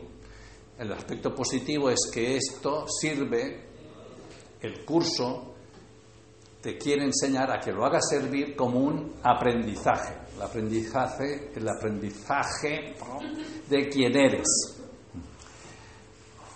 Y por lo tanto, que vayas practicando lo que eres. Y vayas dejando de hacerle caso al ego y vayas haciendo caso a tu mente recta, al espíritu, que te va diciendo, tú eres un fiel reflejo de Dios, tú eres el Hijo de Dios, y esto es lo que tienes que soñar. Tu sueño tiene que ser un sueño de amor. Y aparte, aprende a que los demás son igual que tú, son tú. Y por lo tanto, tienes que hacer algo en favor de esos que ves fuera de ti, pero que realmente son tú. Porque fuera de mí no hay nada. Hay una mente. Entonces, la mente se ayuda a sí misma en este sueño viéndolo de otra manera de cómo lo veo. Recapitulemos. Porque hablo del ego, pero no os he dicho cuándo aparece el ego. El ego es tan sueño como sueño. O sea, el ego no existe. Es algo inventado. ¿Cómo ha aparecido el ego? Esa creencia en que puede ser que me pueda separar de Dios crea un estado, un pensamiento, una manera de hacer que le llamamos ego. Es lo mismo que cuando tú estás en el sueño de aquí y te ves dentro del sueño, que te pasan cosas, que te relacionan, lo que sea, ¿qué mente es la que está en el sueño ah, haciendo de muñequito en el sueño, de personaje? ¿Es una mente que existe de verdad? ¿O cuando se acaba el sueño eso desaparece? Cuando se acaba el sueño eso desaparece. ¿Sí? Luego parece que sea parte de la mente, pero es algo que realmente no existe. ¿Mm? La propia mente, la auténtica, la que está fuera, se ha inventado esa especie de separación. Eso es una división en la que eh, cree que es un personaje que está en el sueño haciendo cosas y a quien le pasan cosas. Y entonces ese personaje que está ahí, mientras está ahí dentro del sueño, se cree que es real y que existe y que piensa y que hace cosas y que habla y que se relaciona y que hay otros que tienen otra mente que se relacionan conmigo. Pero todo es sueño, esa mente, ninguna de esas mentes existe. Otro ejemplo, eh, los jueguecitos de las máquinas, que también va muy bien para entenderlo. Ah, y sobre todo ahora los que son en 3D y que ya eso ya es, es la repanocha, eso, ¿no? Entonces, cuando tú estás jugando, bueno, yo no juego, ¿eh? o sea, yo no sé cómo va, pero como me lo han explicado y los críos te lo explican, no, porque ahora yo soy este personaje y yo hago que de saltos y no sé qué. Eh, ese personaje que está en el juego parece que está animado por mi mente, o sea, ¿Qué tiene ese personaje aparentemente? Mi mente, que le ayuda a pegar botes, a esquivar, a matar, a no sé qué, a defenderse, a hacer no sé qué. Soy yo que me he metido aparentemente en el personaje. Y si tanto me gusta el juego, que, que ya pasa, ¿eh? tanto gusta ese juego, ese crío de momento es que le dice, ¡eh, para! Ni te oye está tan metido en el juego que, no se entera de nada. Solo le interesa una cosa, el juego. Y él vive en el juego y cree en los personajes. Uy, que ahora ha aparecido un monstruo por allí que me va a matar, que no sé qué, yo salto, le disparo primero. bueno, pues si no es verdad nada de eso, cállate. que estoy a punto de pasar en otra pantalla. Vale, se lo cree. Ahora imagínate en el momento en que pongan ya en circulación cuando superen los problemas que les quedan, pongan en circulación juegos ah, no solo tridimensionales, sino holográficos, o sea que tú encheques la máquina y ¡pum! aquí en el medio aparezca los personajes y todo. ¿Cómo va a enganchar eso a la gente? Va a ser terrible eso. Sí. Pero esto es el holograma de ese juego en el que los personajes somos nosotros. Somos nosotros. Una cosa, pero ¿por qué lo hacemos tan mal? ¿Por qué creamos? No, no, no lo hacemos mal ni bien, porque es un sueño. Claro, si tú cuando estás soñando algo aquí que te hace daño, aquí, y después te pregunta alguien, ¿y tú ¿Por qué sueñas cosas tan terribles? Hombre, no sueñes eso, sueña cosas bonitas. ¿Qué le dirás? Oye, yo sueño lo que sueño. No, lo puedo controlar. Puedo obedecer a experiencias que me han pasado, puedo obedecer a cosas que llevo dentro, puedo obedecer, vete a saber qué. Pero no lo puedo controlar. No es ni bueno ni malo el sueño. ¿Qué es? Un sueño. En cuanto me despertaré, lo que procuraré es olvidarme si ha sido un mal sueño, es decir, anda ya, con el sueño este, que me deje tranquilo. Pues esto es exactamente lo mismo. Un sueño, eh, en un sueño hay juicios. Esto mismo que tú has hecho, y yo hago también, todos lo hacemos, son juicios. El, sueño se basa en juicios, porque, ¿qué os pasa? Bueno, eso es normal pero dejad, dejad, dejad, con, eso no, Eso es un juicio y el curso del milagro lo que quiere es que no hagamos juicios. O sea que ni preocuparos. ¿Sabéis por qué pasa eso? De... ¿Por qué pasa esto? Sí, porque no está una creencia. No, pasa eso para que todo el mundo se distraiga y no se entere de lo que va. Entonces, es el ego, claro, que ya está harto de estar escuchando esto y dice, ¿y si paremos? ¿Eh? ¿Y si paramos ya? A propósito de parar, alguien me tiene que avisar, ¿eh? porque yo no me entero. ¿eh? Muy bien. Cuando sean las nueve, alguien que haga eso, así y ya está. ¿eh? Y con eso yo sé que ya. Bueno, tampoco hace falta que se den en punto. ¿eh? En el sueño sí son, serán las nueve. Ah, Fuera del sueño no hay tiempo. Ah, adiós, gracias. Ah, aquí, como todo es dual, el mundo de Dios no hay dualidad. Por eso se le llama curso de milagros un camino no dual. ¿Vale?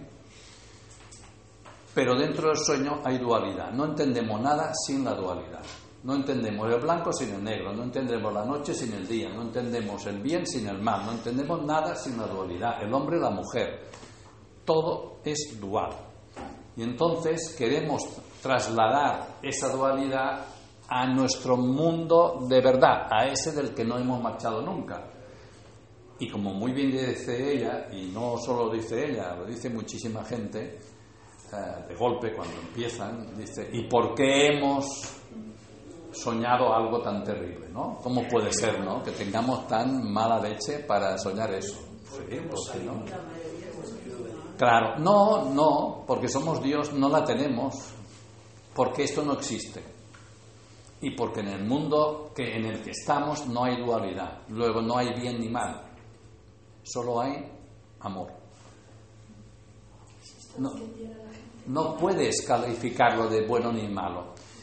Es más, también hay muchas personas que me han dicho, después que he entendido lo, lo que, es, lo que me quiere enseñar el curso de milagros, me ha entrado una paz tan grande que es que la vida me va a cambiar seguro, porque ya le he quitado peso a tantas cosas que veo que no me gustan. Porque si es un sueño, ¿qué? ¿Qué importancia tiene lo que pasa en un sueño? ¿Qué importancia tiene si yo cuando sueño aquí me ahogo? Me despertaré y estaré vivito y coleando. O como a mí me gusta de explicar, ¿no? Digo, tú en el sueño, pues de golpe sueñas, eh, está ahí un amigo tuyo, una amiga, que te has enfadado y que le pegas una paliza que, bueno, no dejas. Bueno, después te despiertas y te acuerdas. Y dices, ay, hoy. Corres a llamar y dices, oye, perdóname. ¿Por qué? Es que te he pegado una paliza, que te he dejado, que no sabes tú cómo te he dejado. Qué, qué mal me sabe de haberte hecho tanto daño. Y claro, en otro, en otro lado dice, alucino pepinillos. A ver, yo estoy igual. ¿Cuándo me has pegado la paliza y tal? Es que lo he soñado. Dice, oye, hazte lo mirar, vete al psiquiatra, por favor. Vale, pues es lo mismo. Es lo mismo. Dar peso a lo que ocurre en el sueño es lo mismo que eso que os explicaba. Darle peso a que has hecho, que ha pasado, no sé qué, en un sueño de aquí. No tiene ningún peso. Hay que dejar de hacer juicios. Si no dejas de hacer juicios, estás diciendo que el sueño es verdad. Mientras hagas juicios y por lo tanto creas que el sueño existe, no vas a despertarte del sueño. Mientras en un sueño de los de aquí te sigas creyendo que te estás ahogando, que te estás peleando, que estás donde estés y tal, no te despertarás. Tiene que haber un momento en el que decides que dices, ya no me creo nada de eso, me voy a despertar. Eso es un automatismo, pero es igual, hay una decisión de dejar de soñar en eso. Porque no me lo creo. No solo porque no me gusta, porque a lo mejor es un sueño que sí me gusta, hay algo en mi mente que sabe que eso es un sueño y que ya no toca, se acabó. Eh, que hay que levantarse y empezar a moverse y dejarse de tonterías. Pues es, es exactamente lo mismo también. Hay que dejarse de tonterías. ¿Es posible despertar ahora? Es posible, en, en teoría, es eh, dice curso de milagros, si tú ahora, en este instante del sueño, creyeras absolutamente que esto es un sueño, pero al 100%, ¿eh? ¡Pam! Se acabó para ti el sueño. ¿Y entonces qué pasa? Si se acabó el sueño. Que te despiertas. ¿Vale? ¿Y qué ves? Yo qué sé, yo no me he despertado todavía. Si, si- si me has seguido los razonamientos, ¿dónde estamos? No, no, no, ¿dónde En estamos? la mente. ¿Dónde estamos? En la mente de Dios. Luego, ¿dónde te despertarás? En la mente. En la mente de Dios. Tú, que también eres una mente, igual, igual. Tú no eres un cuerpo. Mientras creamos en el cuerpo, que es muy difícil dejar de creer en el cuerpo, eso es lo más difícil de todo, por eso es prácticamente imposible que ahora, en un instante, yo diga, se acabó para mí el sueño porque no creo en él. Crees todavía en el cuerpo, te haces preguntas, ¿qué pasará con este cuerpo? ¿Me moriré? ¿No me moriré? ¿Dónde estaré? Uy, te crees el sueño, ya no te despiertas. Claro, pero a mí precisamente lo que más miedo me da de todo, no es miedo, es sí, Bueno. miedo a lo desconocido, es morirme. No por morirme. No te vas a morir, la muerte no existe. Claro. Entramos ya- No se muere nadie. Pero, entonces, Pero yo no sé lo que va a pasar. No confundáis la materia mm, y vamos otra vez, si queréis, a la física cuántica. No existe la forma. El cuerpo es forma, no existe la forma. Existe, según la física cuántica, la energía. Para el curso de milagros, ni eso. No hay nada aquí. Si es irreal, o es irreal todo, o no lo es. Lo que no puede ser es que algo sea verdad y algo no. No puedo decir, no, no, el cuerpo es verdad, lo otro es un sueño. No, o es un sueño y estoy soñando o no es un sueño. Entonces, si no es un sueño, yo estoy durmiendo plácidamente en Dios, por decirlo en una comparación parecida aquí. No que esté durmiendo en Dios, pero bueno, para que me entendáis. cuando uno se muere que deja de existir. No. Precisamente es cuando te das cuenta que siempre has existido y nunca has dejado de existir, ni soñar, ni nada. Tu, tu realidad no es esto. Mientras tú, o quien sea, que es lo fácil, ¿eh? tú no estás funcionando distinto que todos. Pero mientras sigamos pensando que nos morimos o que desaparecemos o que no sé qué, estás creyendo que esto es verdad y que te vas de algún sitio a otro que no sabes y dices, ¡uy, qué miedo! ¿Y qué será de mí? No, pero si tú no existes. ¿Cómo te llamas, por favor? Maribel. Maribel. La Maribel no existe. Y el José María no existe. No existe.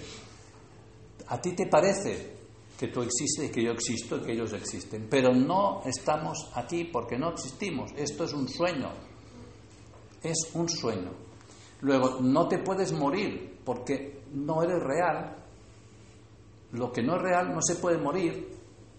Parece que, pero no se muere. Tú eres una mente igual que yo, la única mente que existe. Y esta mente está vivita y coleando, nunca ha dejado de morirse, es eterna porque está en Dios, Dios es eterno, no hay tiempo, ahí no pasa nada de lo que aquí parece pasar.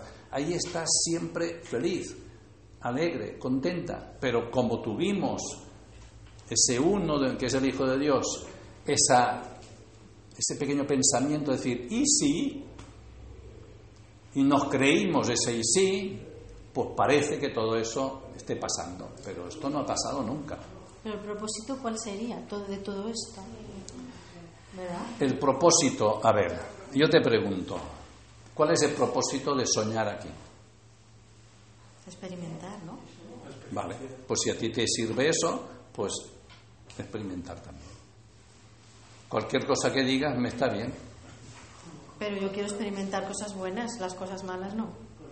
Míralo de otra manera. El curso de milagros te dice, cambia tú. ¿Quién lo ve esto malo? Ese ego. ¿Vale? Entonces, cambia ese ego por una mente recta. En este sueño, esa mente del Hijo de Dios, en esta creencia, parece que se ha dividido primero en una mente que se ha separado de Dios. Pero la realidad es que no se ha separado.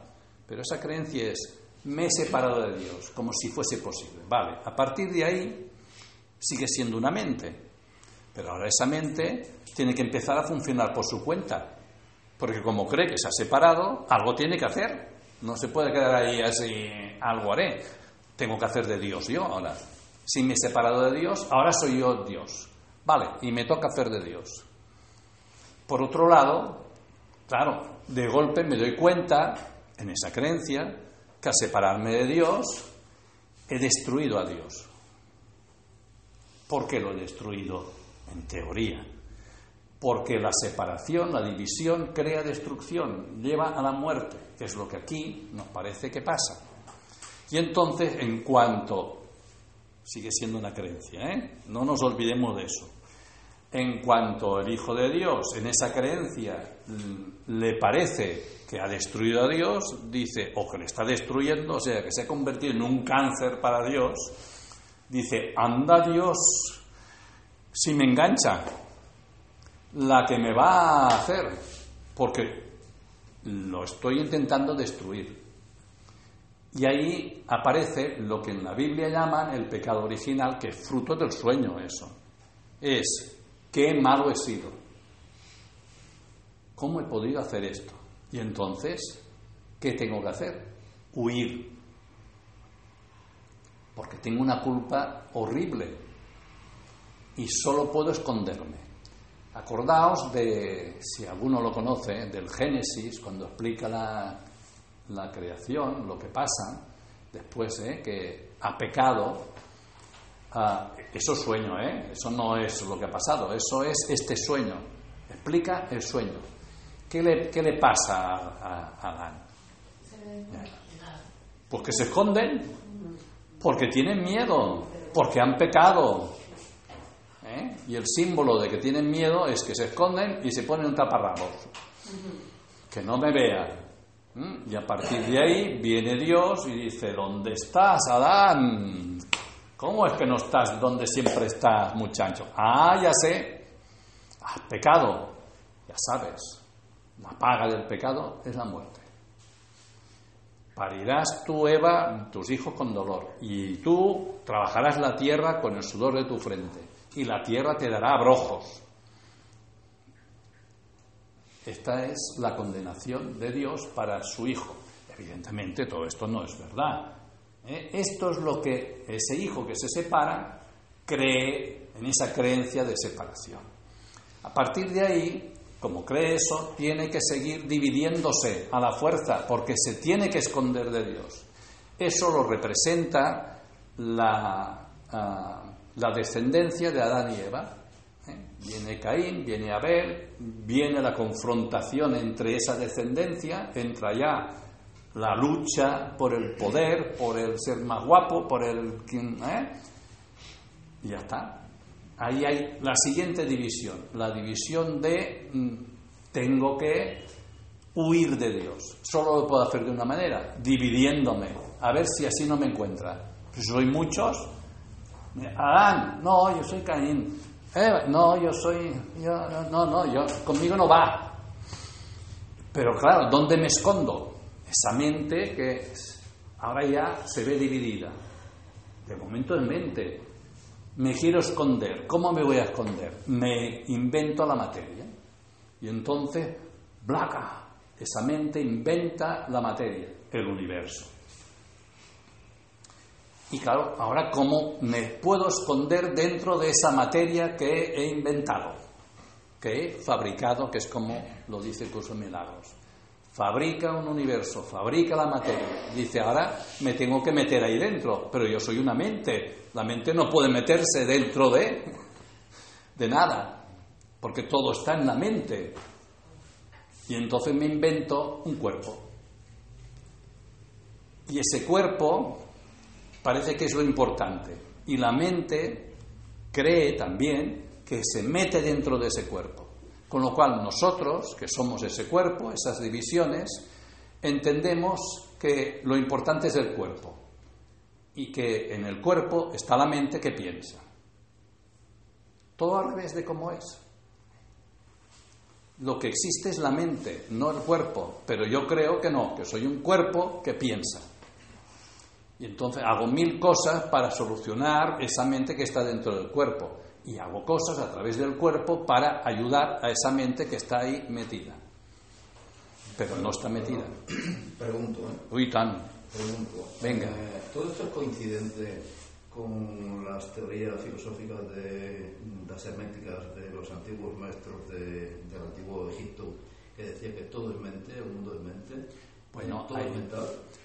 A ver, hay coincidencias, evidentemente hay coincidencias. Todos los ah, grandes pensadores eh, dentro de estas, no pensadores filosóficos, pero que también eh, han llegado a la mayoría, fijaos que el budismo ha llegado a lo mismo en, la figura de Buda, que fue un gran meditador, un gran pensador, en la figura de, los Upanishads, de la- de- los hindúes, ah, todos dicen lo mismo, porque todos llegan a la misma conclusión, todos. Y es que esto es un sueño. Y hay más, ¿eh? Lo, lo que lo diferencia con el curso de milagro es que no te da unas herramientas fáciles. ¿eh? Ah, yo, yo he seguido mucho tiempo el hinduismo a través del yoga, porque me gustaba mucho, sí, me sigue gustando mucho, aunque para mí mi camino es el curso de milagro, pero no por eso desprecio los otros caminos, ¿eh? yo los amo mucho todos. Ah, y entonces, pues a través de- del, yoga, ah, yo intenté también ah, despertar de este sueño, con el tiempo que fuera. De hecho, no sé si conocéis a Yogananda, ¿a alguien le suena Yogananda? Yogananda eh, escribió su vida, la vida de un yogi, y ahí relata unos hechos que son sorprendentes. Quiero decir, en la India los yogis, los maestros yogis, hacen unas cosas que no lo entiendes, cómo eso es posible. ¿eh? Y es posible simplemente porque ellos saben que esto es un sueño y ellos a través de la mente dominan ese sueño. Lo que ocurre es que ellos lo hacen trabajando el cuerpo. Y ese para mí es el fallo que tiene. Y es que creen en el cuerpo de alguna manera y creen que a través del cuerpo conseguirás solucionar los problemas de la mente. Sí que acaba funcionando. ¿Por qué? Porque si no, no habrían maestros yogis que han acabado iluminándose y saliendo del sueño. Ahora bien, ¿cuántos? Nada, contados, ¿eh? contadísimos, son cuatro. ¿Qué vi yo? Que practicando el yoga, no el yoga es que, que se practica normal, ¿eh? ¿Mm? Ah, resulta que al final mm, tus 24 horas, y si tuviese 48 el día, las 48, estás teniendo que estar practicando continuamente cosas. No puedes parar. Por eso, eh, los grandes maestros yogis se, se convierten en, en lo que diríamos religiosos, ¿no? Todos son swamis. ¿Por qué, son, qué es swami? Swami es el que dedica su vida a ese trabajo. Y entonces viven en eh, o su ashram o en ashrames grandes donde se reúnen todos y tal, ¿no? Y están todo el santo día practicando, practicando, practicando. ¿Por qué? Porque su único interés es salir del sueño.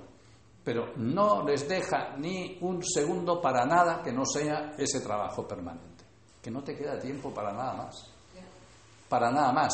Por eso además no se casan. No porque lo vean malo el tener pareja, sino porque les distrae del trabajo importante que tienen en su vida. ¿Que a ti te gusta ese camino? Fantástico. A mí me gustó un tiempo, pero vi que no estaba hecho para mí eso. Yo no me podía pasar todas las horas ahí practicando cosas. No, no, no, no, no, no, no. Eso no. ¿Mm? Pero es verdad, hay, hay muchas otras teorías. ¿eh? Yo, yo tengo la teoría de que a mí también me gusta mucho el yoga y bueno, también he estado con los temas de inmortalidad física y todo esto. Y muchos yogis se mueren de un ataque al corazón porque es que tanto, tanto, y porque de alguna manera tienes que irte del sueño. Es evidente que Pues si. Claro, el cuerpo es sueño, el cuerpo lo dejarás aquí porque dejas el sueño, pero no dejas nada. Claro, pero es que, vamos a ver, alguien de aquí, os pregunto una cosa, ¿alguien de aquí, después de lo que os llevo explicado, sigue pensando que se irá con Dios con el cuerpecito que tiene? Vaya, si creéis eso, es que no habéis entendido nada, Me ¿eh? quiero morir ya. Y, y la, perdona, y la frase, el universo por qué es no? mental, El universo está en la mente. claro. Ya lo he dicho. eh, eh, normalmente lo que se escucha es el universo es mental. El universo lo ha, lo ha creado la mente del Hijo de Dios en este sueño, pero no existe. No existe. Y el cuerpo tampoco. Y nadie muere porque todos estamos vivos. Eso es lo que hay que entender, y lo que no para de explicar el curso de milagros. Ya estamos vivos. Otra manera de verlo. Esto es también como una película. Claro, que nos hemos quedado pendientes de otra cosa. ¿eh? Ahora entra una película. Eh, el curso de milagros te dice, por eso explicaba lo de la mente, ¿eh? esa mente que se ha separado y que ya ha cogido un cuerpo, es lo mismo que aquí en el sueño, esa mente que no existe, que está en el muñequito de dentro del sueño. ¿Vale? Eso es el ego, que está en sueño como todo sueño. Pero necesitamos ese ego para funcionar dentro del sueño. Cuando salimos del sueño se desaparece. Pero hay una parte de la mente la que sabe que está soñando, porque lo sabe. Aquí cuando sueñas hay una parte de tu mente que sabe que está soñando. Porque si no supieras que estás soñando, nunca más te despertarías. Te despiertas porque hay una parte de tu mente que sabe que está soñando. Entonces, cuando esa parte de tu mente decide que se acaba el soñar, te despiertas. Y tanto la que sabe que está soñando como la de dentro del sueño desaparecen para ver la única mente que existe, la del que está ahí durmiendo, que es la única que hay. Pero en nosotros, aparte del ego, hay la mente recta que llama el curso de milagros, que es la que sabe que estamos teniendo una creencia de este sueño. Lo que pasa que la hemos callado, porque el ego tiene más fuerza que esa mente. Es como en el sueño de aquí. Cuando estás soñando en pleno sueño que te está haciendo daño o no, o lo estás viviendo con mucha intensidad, la parte de la mente que te dice esto es un sueño, ni te la escuchas. Porque si te la escucharas y no te gusta el sueño, te despertarías de golpe. Y a veces no te despierta de golpe. Y es porque prefieres estar ahí sufriendo y tal, que no, ¿eh? nos gusta mucho sufrir. Y si, te gusta el sueño, Y si te gusta el sueño, pues peor todavía porque no te querrás despertar. Pero sigue siendo un sueño. A ver, entended, si es un sueño, ¿qué importa si es bueno sueño o es malo? Vamos a ver. O sea, ¿hay alguien de los que estamos aquí que le interesaría quedarse en el sueño bonito para siempre jamás?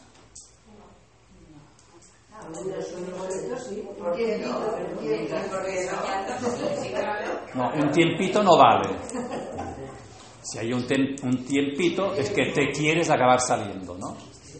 Es igual cuándo. Yo no te digo cuándo vas a querer salir, me es igual. ¿eh? Cuando de golpe digas, pues ya me he cansado y quiero volver a ser yo, porque el sueño no soy yo, no soy yo, y eso lo sabes. Y un día a otro te cansas de dejar de ser tú y dices, bueno, me voy a despertar. ¿Qué tardarás? ¿Un día, dos días, un año, veinte años? A mí me es igual, el tiempo tampoco existe.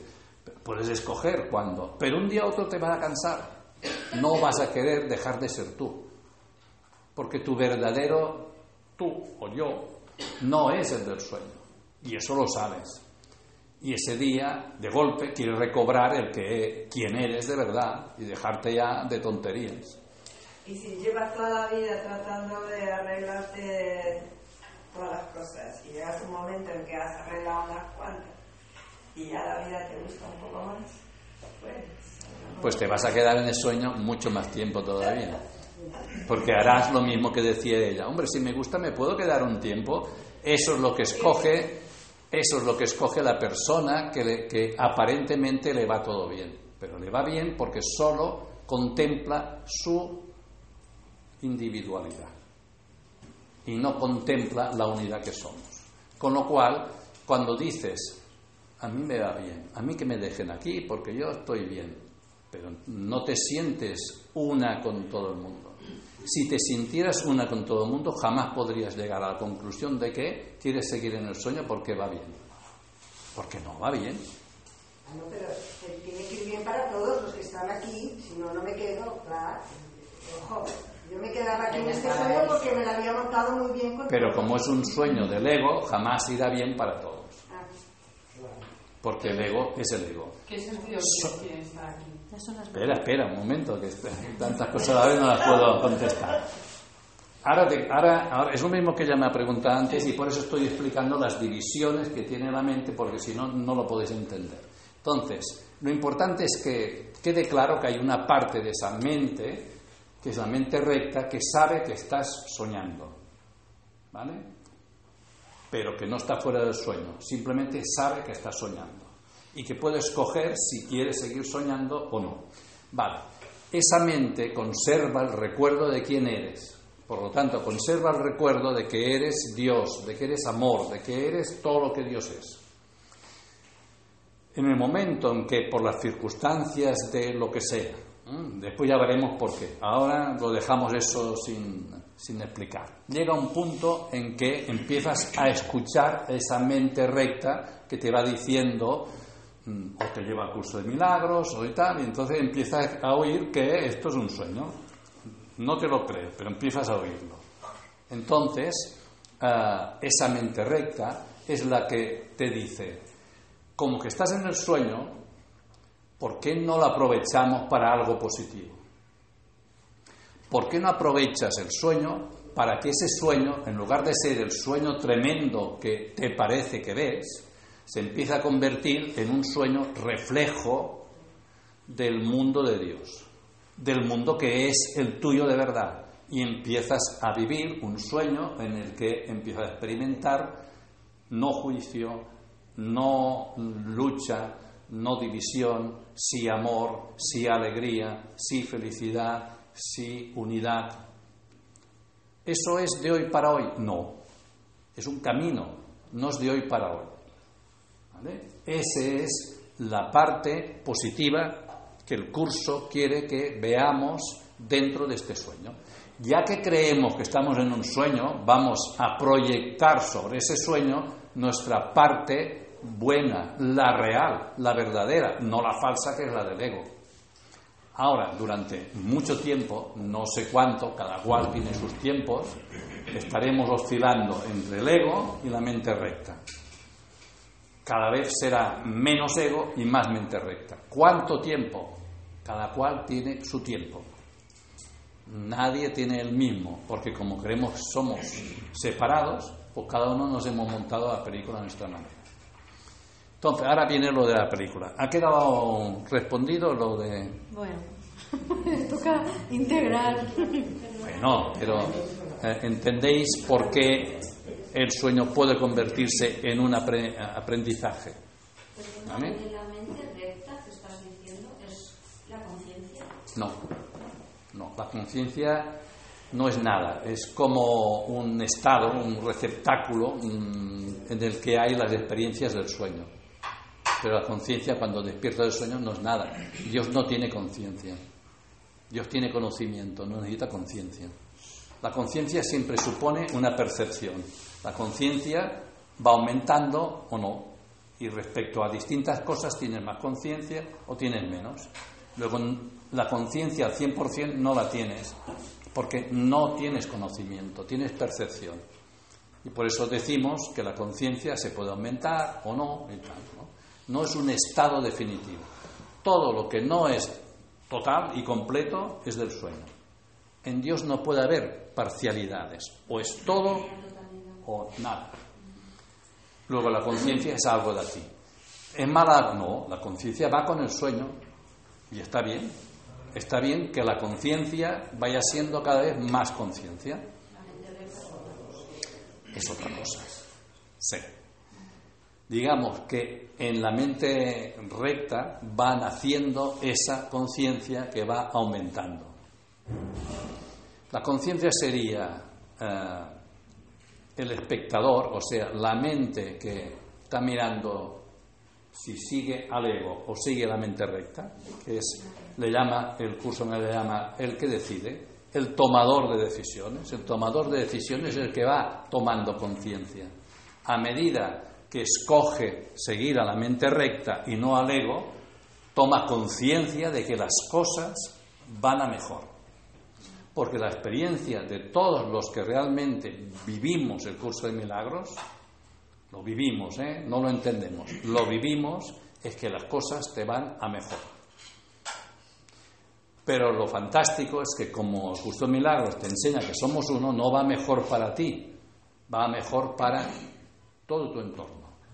Todo tu entorno cambia, todo tu entorno mejora, todo.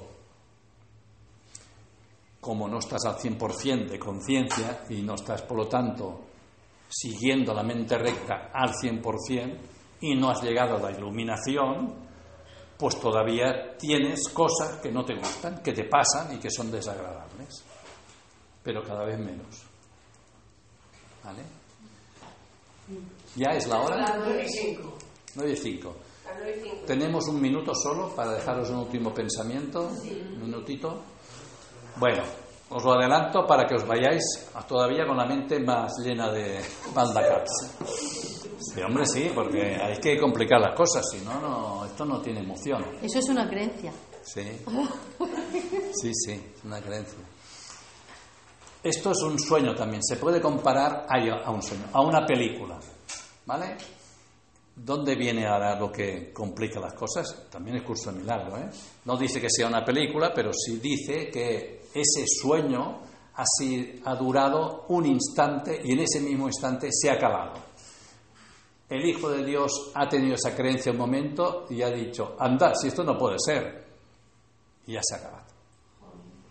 O sea, esto hace muchísimo tiempo, dice eones, que se acabó, contemplado desde el tiempo de aquí. No pasa nada de todo esto. Esto no es nada. O sea, hasta el propio sueño y la propia creencia ya se acabó una película.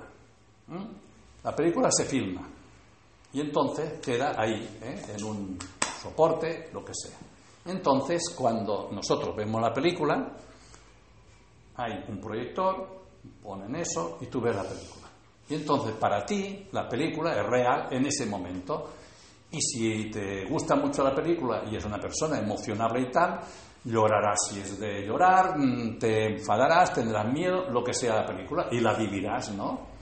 Y hasta, bueno, porque yo he ido con, amigos a ver películas y hasta a veces pues dicen cosas al atontado, que, tal, no pasa esto, ¿no? Lo estás viviendo tanto que te parece que es verdad. Entonces, fijaos la inutilidad que sería que yo me vaya a la pantalla y estoy viendo que ese artista que no está, porque su imagen va a hacer no sé qué, o está haciendo no sé qué. Y yo creo que eso es un disparate. Coño, no hagas esto porque esto es una tontería. Me voy allí a la pantalla a querer cambiar algo. Bueno, si hago eso, me, bueno, me cogerán y me llevarán a los loqueros. Porque no se puede cambiar nada de la pantalla. Nada de lo que ves en la pantalla lo puedes cambiar, nada ha sido ya grabado todo. Esto ya se grabó. Todo lo que pasa es una película. Y no lo puedes cambiar. Entonces, ¿dónde dejamos aquello de que atraes lo que quieres y puedes modificar tu futuro o tu presente? Eso no es curso de milagros. Eso no es curso de milagros. Ah, como ya es la hora, os dejo con eso. Ah, ah esto es un dilema, pero no para que digáis, uy, qué mal. Ahora falta la solución de esto. ¿eh? Esto tiene una solución a esto. ¿eh? Y entonces, como os explicaré, la herramienta que nos da el curso de milagros para poder cambiar lo que no se puede cambiar. Bueno, va, para que no vayáis tan mal. Vosotros habíais conocido hace muchos años esto, unos, unos libros, unas historietas que se, llaman, se llamaban Dragones y mazmorras. Claro, Después se hizo una serie y tal, ¿no? Pero no, yo hablo de los libros, ¿eh? Cuando eran libros. Eso estaba hecho como otras que se hicieron también, hubo un tiempo que eso pues, se llevaba mucho, tenían la posibilidad de que saltases a distintas páginas con distintos... eh, Resultados, sí.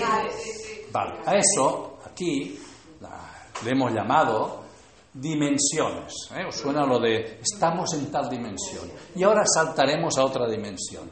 Bueno, entonces, esta película que ha sido filmada y que ya fue filmada no es una película lineal como aquí creemos que todo es lineal. ¿eh? Hay esto, después pasa esto, después pasa esto. No, es una película holográfica, es una película multidimensional en la que hay múltiples posibilidades, todas ellas ya filmadas, todas, pero tú te puedes mover entre esas posibilidades. Y cada posibilidad te da unos resultados distintos. Normalmente empiezas en la posibilidad más dura para ti y entonces, a través de las herramientas que te da el curso, tú puedes saltar a otra dimensión. Tú ni te das cuenta, para ti todo es igual, pero ¿qué- ¿de qué te das cuenta? Te das cuenta que tu entorno está cambiando. Que de golpe aquella persona que me estaba haciendo la kuski, que era una antipática total, ha dejado de serlo y que ahora es una maravilla, que lo que sea. ¿vale? Y eso le llama al curso de milagros el milagro que cada día tiene que suceder en tu vida.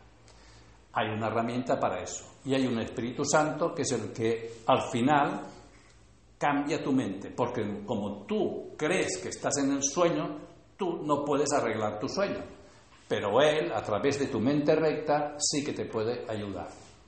Porque es un trabajo mental. Y es el que te ayudará a deshacer esa dimensión que te está haciendo daño y te llevará a una dimensión no tan dura.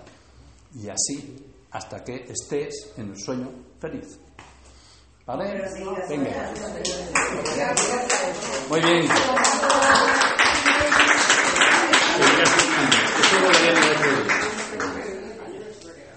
Ah, Hasta que estés en el sueño feliz, pero no seguirás soñando. sí, hasta que decidas salir de ahí porque que venías a hacer aquí ¿No te encantaría tener 100 dólares extra en tu bolsillo?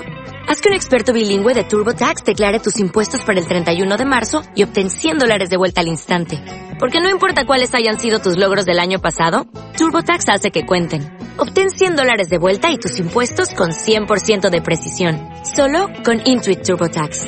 Debes declarar para el 31 de marzo. Crédito solo aplicable al costo de la presentación federal con TurboTax Full Service. Oferta sujeta a cambios o cancelación en cualquier momento.